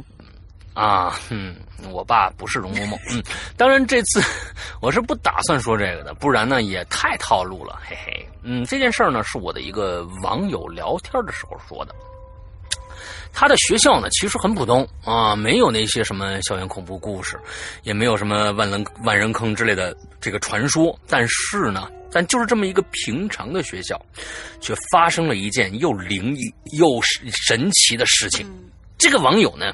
我们就叫他小杰吧，杰是劫难的劫啊。不晓得他会不会听鬼影，嘿嘿。嗯，这里呢，先讲一下他们学校的这个布局好了。学校呢是两栋相连的楼，一栋是教学楼，一栋是教师办公室。教学楼是五层高，每一层呢是一条直通的走廊，两边呢都是教室，不过一边。都有人上课的班级，而另一边则空着。我也不是很懂这是要干嘛。P.S. 我怕解释不清楚，大概画了一下，希望能懂吧。底下画了一幅画，嗯，啊，大家你解释起来确实有差不多了啊。嗯，但是第五层不太一样，一边依旧是学生教室，而对面就是图书馆。嗯。说是图书馆呢，其实只是两间教室打通了，一个教室放书架堆满了图书，另一个教室则是看书或者自习的地方。小杰的这个教室就在这个图书馆的对面。那个时候是冬天，天黑的早。他们上自习的时候呢，天已经开始变黑了。正当小杰。认真学习的时候，突然，刚刚跑去上厕所的男生冲了进来，高喊道：“哎，大家都去图书馆的窗户那儿看呐，有鬼呀！”好吧，你你你这个，哎，啊，好，嗯，大家脑补一下那个那个状态啊。小杰其实挺无语的，有鬼不应该是被吓到之类的吗？叫大叫大家去看是怎么回事啊？嗯，但那个男生啊的几个好哥们一听，哎呦，可高兴了，立马笔一扔就出了教室。其实呢，靠走廊这一端是有窗户的，但窗户玻璃上呢装了一层磨砂，外面的情况看不太清楚。哦，对，忘了说了，他们学校自习的时候啊是没有老师管的，全看学生自觉。然后。那几个男生也满脸神奇，对，没错，是神奇而不是恐惧的。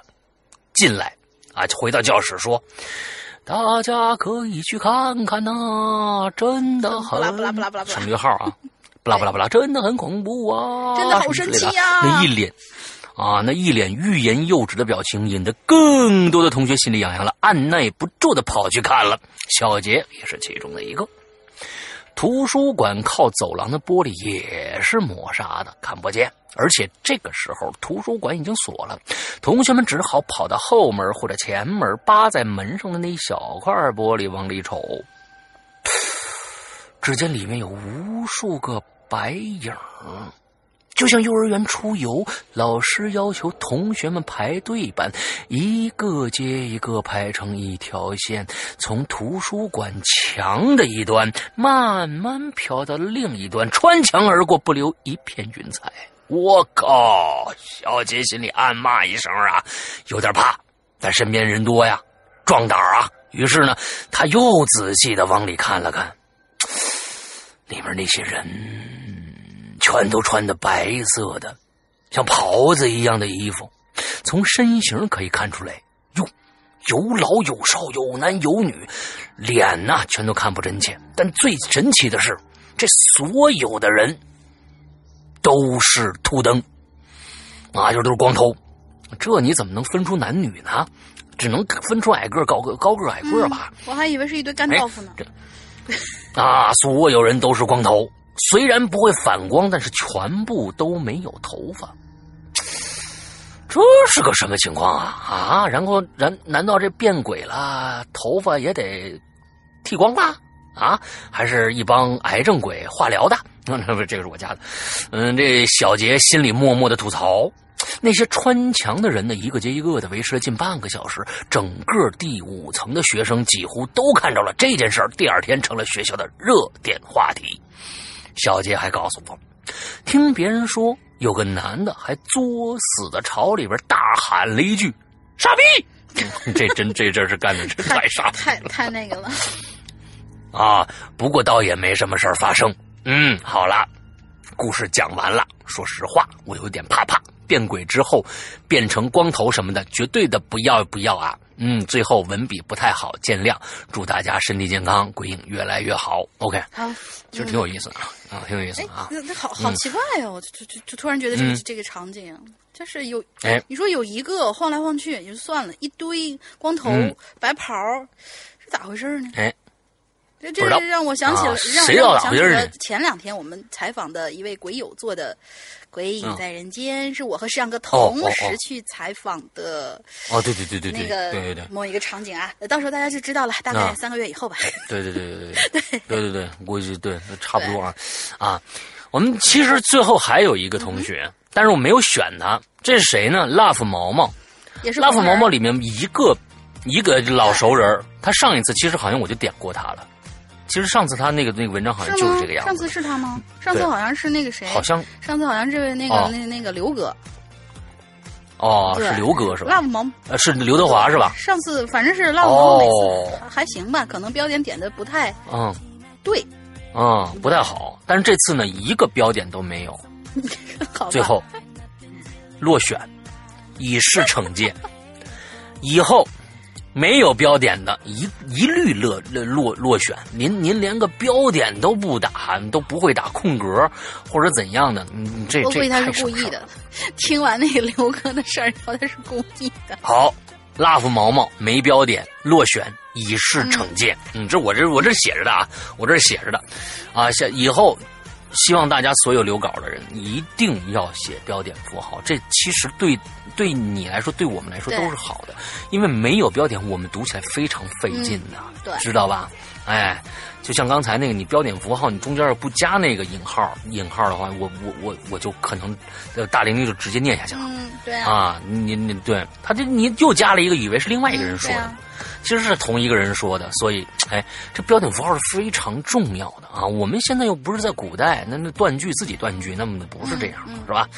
好，我们今天又聊了很多很多，那么还是跟大家说一下，我们最开始关于杨少的这个捐款的这个事儿，希望大家一定啊有有心的话，有能力的话去帮助一下杨少。再说一下怎么样帮助，就是我们鬼影人间的淘宝店，官方淘宝店，搜索店铺“鬼影人间”中搜到我们的店了，之后在我们的店铺里边有一个分类叫其他。里边就有这个商品《鬼影人》呃，《鬼影在人间》二零一二到二零一呃二零一五这样的三十八集的节目，卖售价是三十块钱，或者在你你试试看啊，你试试看，直接搜索就是在在。跟目录下，就是就是就是淘宝上面搜索一下这个，我现在搜一下。嗯，不用，在那个右上角有一个就是淘宝的总的搜索栏，然后它有一个搜本店和搜淘宝。您输入“鬼影在人间”之后，点一下搜本店，基本上就可以跳出来了。然后这个“鬼影在人间”的定价是三十块。我试试在，我试试在全网上搜索“鬼影在人间”有没有这东西啊？鬼影在人间。有，里边有一个《鬼影在人间》咱们的一个片头，呃，不是不是这个这个海报，这里面有一二三四五个产品，一共五就五个产品，一个第四个产品我看到现在目前第四个产品就是了，《鬼影在人间》（括号二零一二到二零一五三十八集全收录）这么个标题。定价就好了嘛，一个是记住三十八集，一个是记住三十元，嗯，就对。对，完了之后。嗯，购买这个，如果你想多捐的话，就多拍几份就 OK 了。对，呃，这这这是一个事儿。另外一个就是明天晚上我的这个跨鬼节的这个直播，三个小时的直播，希望大家都来参与，因为这是鬼影人间的第一次，可能也是你的第一次。大爬梯，但是一定不是最后一次啊！好，哎，大概是这样子。如果今年好的话，明年我觉得还接着做。啊，把它做成一个招牌性的栏目，每年鬼节，师阳陪你，这个这个这个见见鬼什么之类的啊，那那什么之类的啊，啊这样的一个一个一个一个标题啊。OK，好，那我们今天的节目到这儿结束了。呃，之前大玲玲说一个 密码，刚想起。好吧，好吧。说一个进群密码。好，我们今天有一位。女性同学啊，叫做葛格零八二六。嗯，她在这个故事里面呢，曾经提过，她跟她的好朋友小雨在自习室里玩一款游戏。这款游戏叫什么名字？两个字母。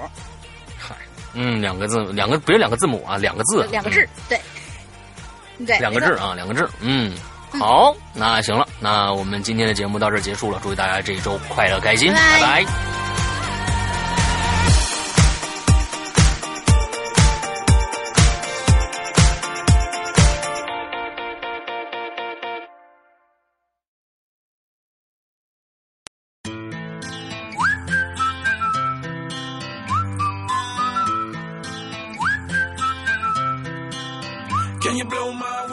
Hello，亲爱的鬼友们，欢迎收听每周一歌，我是青雨。现在是周日晚上十一点多，因为最近特别忙，只能抽出晚上的时间来录音。如果我的声音听上去有些疲惫或者沙哑，还希望大家见谅。这周的歌曲是 Dizzy 姐姐推荐的，翻唱者是姐姐学生的朋友范志军范同学，他翻唱的这首歌曲名为《恰好》。那闲话不多说，一起来听听吧。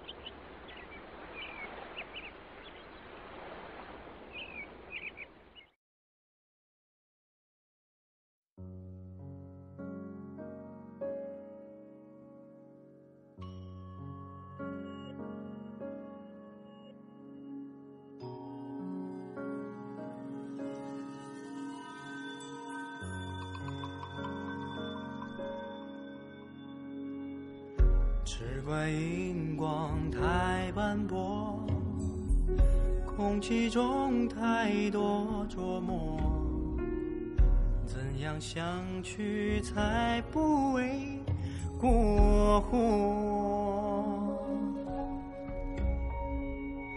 碾碎累赘的线索，为情景放任交错。不屑结果，只奢求后果。看着眉眼求解救，挥发无声的焦灼。哪怕丢下天地，沦为粉末。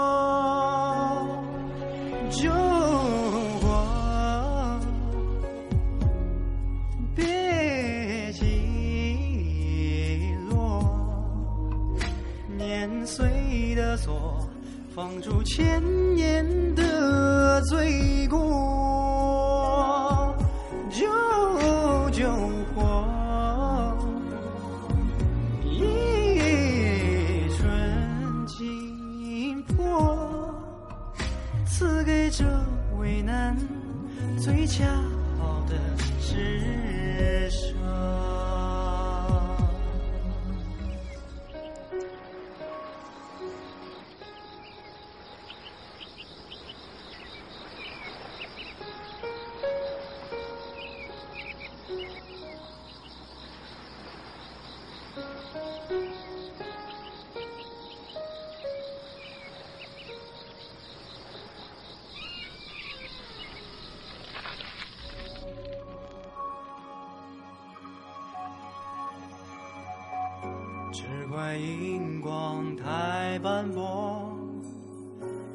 其中太多琢磨，怎样相去才不为过火？年岁累赘的线索，为情尽放任交错。不屑结果，只奢求后果。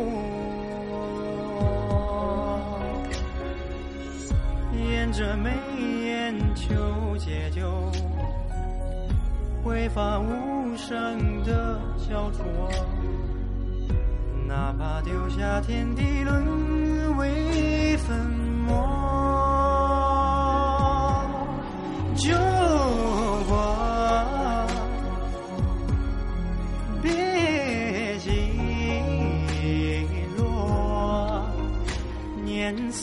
的锁，放逐千年的罪过，